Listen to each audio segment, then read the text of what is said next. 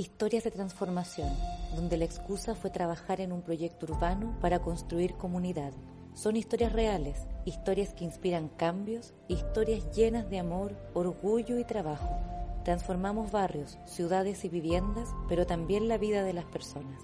Somos urbanismo social, contando historias que transforman para volver a confiar. Hoy escucharemos la historia de Ana Lamilla, trabajadora de urbanismo social y dirigente social hace más de 30 años, que logró transformar su historia de vida en un trabajo que hoy le permite seguir luchando por una vivienda digna y acompañando a miles de mujeres llenas de esperanza que buscan cumplir el sueño de la casa propia. Te voy a decir que viví casi vida en campamentos, de uno a otro. En un tiempo arrendamos, pero también el tiempo en que en que arrendamos era como muy inseguro porque de trabajo no tenía un trabajo fijo mi esposo. Por lo tanto, no siempre había para pagar el arriendo. Como, como siempre, las mujeres somos súper aguerridas. Y eso nos permitió en un momento trabajar por mucho tiempo, vivir en un campamento, casas estaban hechas de cualquier material ligero que encontrábamos. Esa, esa vivienda que era una media agua que nos mejoraba la calidad de vida, no era nuestra solución para vivir eh, en una buena vivienda con buena calidad, en buenas condiciones con nuestra familia y que no era una solución definitiva. Y ahí nos pusimos a pensar y empezamos a crear una organización que se llamó Coordinadora de Campamentos y Comités para la Vivienda, tiene un nombre largo, pero eso nos permitió organizarnos, nos permitió... Eh, desarrollar este proyecto nos permitió como, uh, como grupo, como equipo organizado, acceder a las autoridades y acceder a, a trabajar por el derecho a la vivienda definitiva. Cuando uno vive en campamento, las necesidades son todas prácticamente la del agua, la de la luz, la de la vivienda, la de, la de eh, cómo tú acercas a tu hijo a una mejor oportunidad en los colegios. Todas esas cosas son súper necesarias cuando uno viene en campamento. Y eso nos permitió empezar a organizarnos para ir solucionando las necesidades que íbamos teniendo. Y en la medida que íbamos mirando las cosas, también nosotros íbamos haciendo pequeños grupos organizados para ir solucionando los temas. Y ahí al final llegamos entonces a crear un centro comunitario donde había en el campamento, en la sede que había, teníamos jardín infantil, que lo creamos, teníamos em, una sala de salud donde se hacía salud familiar, creamos los box de salud, que era muy importante para nosotros, creamos una sala dental, incluso llegamos a tener ahí mucho esfuerzo, pero lo logramos. Incluso más en ese sector nosotros creamos, no teníamos vehículos de transporte escolar en ese tiempo, y se creó una carreta con caballo, que era lo más que abundaba en nuestro, era lo que más teníamos en el sector. Y en el fondo entonces esta carreta era tirada por caballo, manejada por una de nuestras vecinas, y ese era nuestro transporte escolar ahí las mamás ya empezaban a mandar sus hijos a la escuela porque sabían que iban y volvían eh, seguro con alguien que era del mismo sector y además que tenían un transporte para movilizarse porque el camino era lejano a todos nuestros lugares que necesitábamos utilizar todos los días. A lo mejor la gente lo mira que son innecesarias, pero cuando uno vive en comunidad, cuando uno ha sufrido las necesidades, sabe lo que le falta. Y en este caso, el jardín infantil hasta el día de hoy ha sido un gran aporte a la comunidad. Está una vida soñando, yo creo, de tener una casa propia, si eso, eso nace. O sea, tú empezás a tener familia y querías tener tu propio hogar, en el fondo, tu propia casa. Y, y, muchas veces ya perdí hasta el sueño, porque yo ya iba a tener 50 años y ya pensé que nunca iba a tener casa de propia en realidad. Y eh, durante todo el proceso, para poder obtener la casa, trabajamos, empezamos como el 2002, 2004, empezamos con como darle un pequeño camino a este proyecto y en el 2008 recién pudimos obtener lo que es la vivienda definitiva con un dominio propio. Así que creo que fueron muchos años de espera cuatro, seis años más o menos. Pero antes, antes de todo eso, de, toda esta orgánica de, de formar estos comités, yo creo que uno sueña eterno con tener tu propia casa. Yo creo que siempre, siempre querís tenerla. Y eso pueden pasar 50 años, pueden pasar 60, y he visto gente que ha muerto esperando la casa y no la ha logrado obtener. Y eso es como que fome, que triste. Que lata que tengamos que esperar tantos tiempos para poder ser o tener un lugar digno para vivir. Eso es lo que da más, eh, es lo más fome de todo el proceso uno lo hace con tanto esfuerzo, lucháis, querí, eh, y, al final termináis sin disfrutar todo el esfuerzo que hay hecho en tu vida para obtener eso, eso es lo más fome. Tiene fe en que las cosas sean distintas, en que una nueva constitución entregue dignidad, pero también agilidad, para que así las familias no tengan que seguir esperando. Mm, me generó una gran esperanza me generó, eh, me generó entusiasmo, me generó motivación en un momento, pero también siento que todo eso es momentáneo y que no se logra avanzar y que volvemos de nuevo a quedarnos como en los mismos tiempos y no avanzamos. Esas cosas de verdad me, me, me desilusionan un poco de repente pero eso quiere decir que de verdad los procesos son muy lentos. Ser dirigente social es su bandera de lucha y por lo mismo, en tiempos difíciles, siempre está al servicio de su comunidad. Soy mamá, soy mujer, eh, conozco las necesidades de la familia, de, de, una casa, cocino todos los días, ¿no es cierto? Sé cuánto cuesta parar una olla dentro de una casa y en los tiempos de la en estos tiempos en que vivimos, eh, cuando hubo todo este tema del inicio de la pandemia, del virus, creo que eso eh, te lleva a ti a, a replantearte de que las necesidades son tantas en la gente y que hay que moverse, porque si no nos organizamos, no hacemos pequeños grupos organizados en cualquier lugar, en la comunidad, sobre todo en los barrios como los nuestros, no vamos a lograr salir adelante. Porque eh, alguien tiene que hacerse cargo de cómo resolver rápido las necesidades. El hambre ahí no podía esperar. Tú sabes que todos los días hay que comer. Lo que nosotros hicimos fue empezar a organizarnos rápidamente para dar una solución a algo que el Estado que con todo el derecho debiera de tener procesos para hacerlo, ¿no es cierto?, en estos casos de emergencia, no lo realiza urgente porque primero creo que mira el valor del, del gasto del dinero hasta las personas, o sea, yo primero cuido la plata y después veo cómo cuida a las personas y eso no puede ser. Yo creo que el Estado tiene que dar vuelta un poco esa visión y pensar que somos las personas más importantes que el dinero. Entonces, para mí, de verdad, la olla común es un es un espacio donde yo puedo entregar el amor, donde eh, yo puedo entregar el cariño a las personas, donde yo puedo hacer las cosas con dignidad. Para mí un plato de comida no es un plato de comida cualquiera. Tiene rostro de personas ahí, en cada olla, en cada plato que tú entregas, hay personas detrás. Sola no puedo hacer las cosas. Nada de lo que yo he hecho lo he hecho sola. Siempre se necesitan muchas más.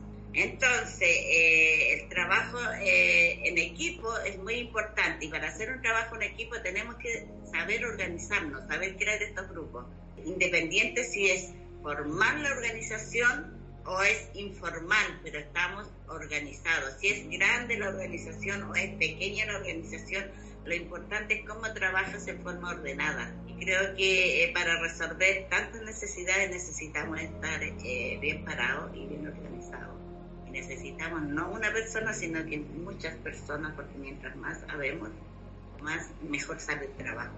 Su principal dolor ha sido vivir en la desigualdad, sentir que Santiago tiene dos realidades y que hay ciudadanos de segunda categoría ha sido para ello un motor para querer cambiar las cosas. Cuando viajo en locomoción, desde me llevan a Las Condes y regreso de nuevo hacia el poniente, siento que el paisaje me cambia al 100% y eso eh, yo digo, ¿por qué no puedo ver lo mismo que veo arriba, eh, ese paisaje hermoso que veo arriba, el orden, la arquitectura, eh, el orden de cómo están construidos los barrios, las viviendas, no lo puedo ver hacia acá. No puedo ver una ribera de río bonita como tipo parque o como lo veo allá, las grandes extensiones, grandes avenidas.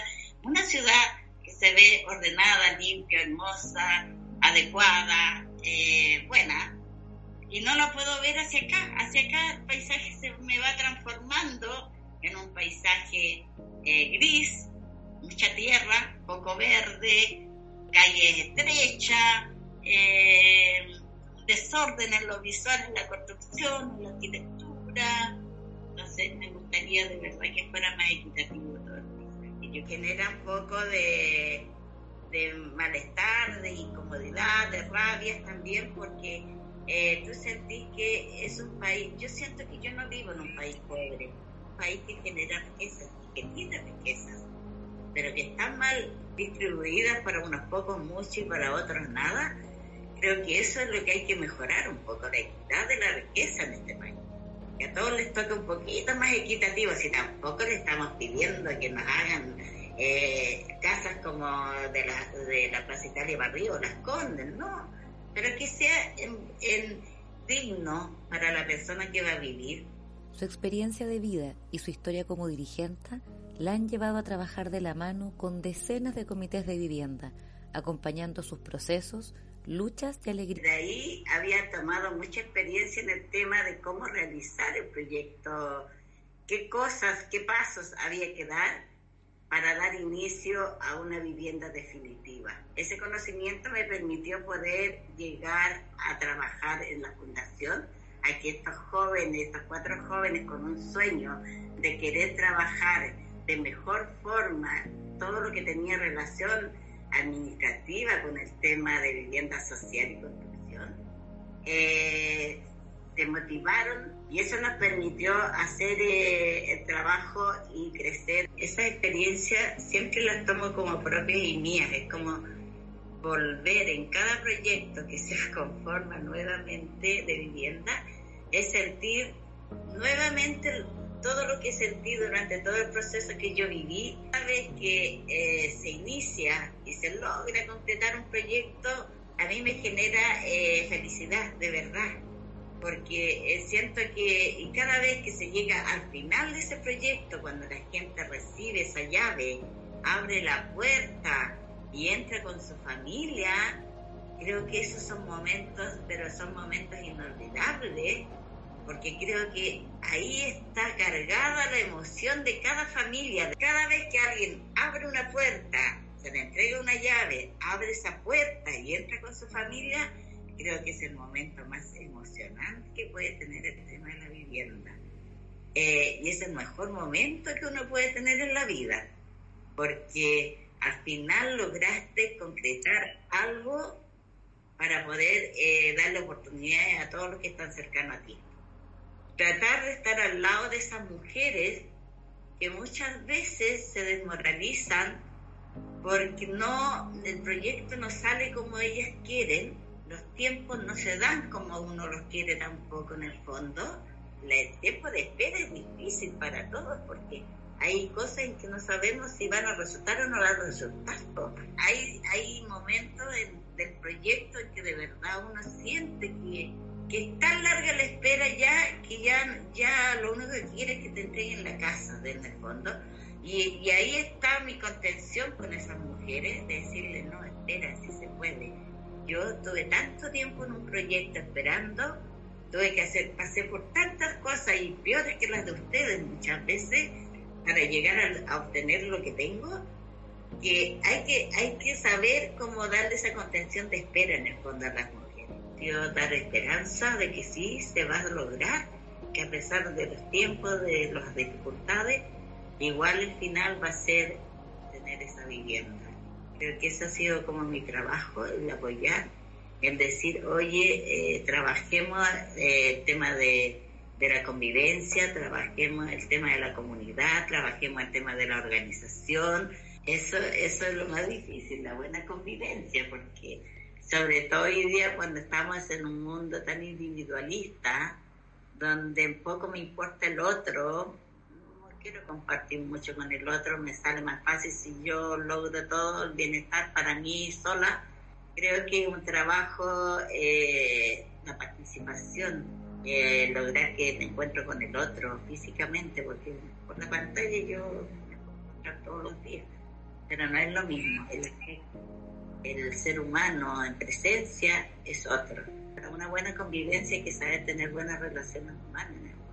Y eso eh, creo que eh, depende de cómo tú eh, lo trabajes con las personas. Porque tenemos de todo, pues sabes que la diversidad de sentimientos, de formas de mirar, de decir, de opinar, son muchas.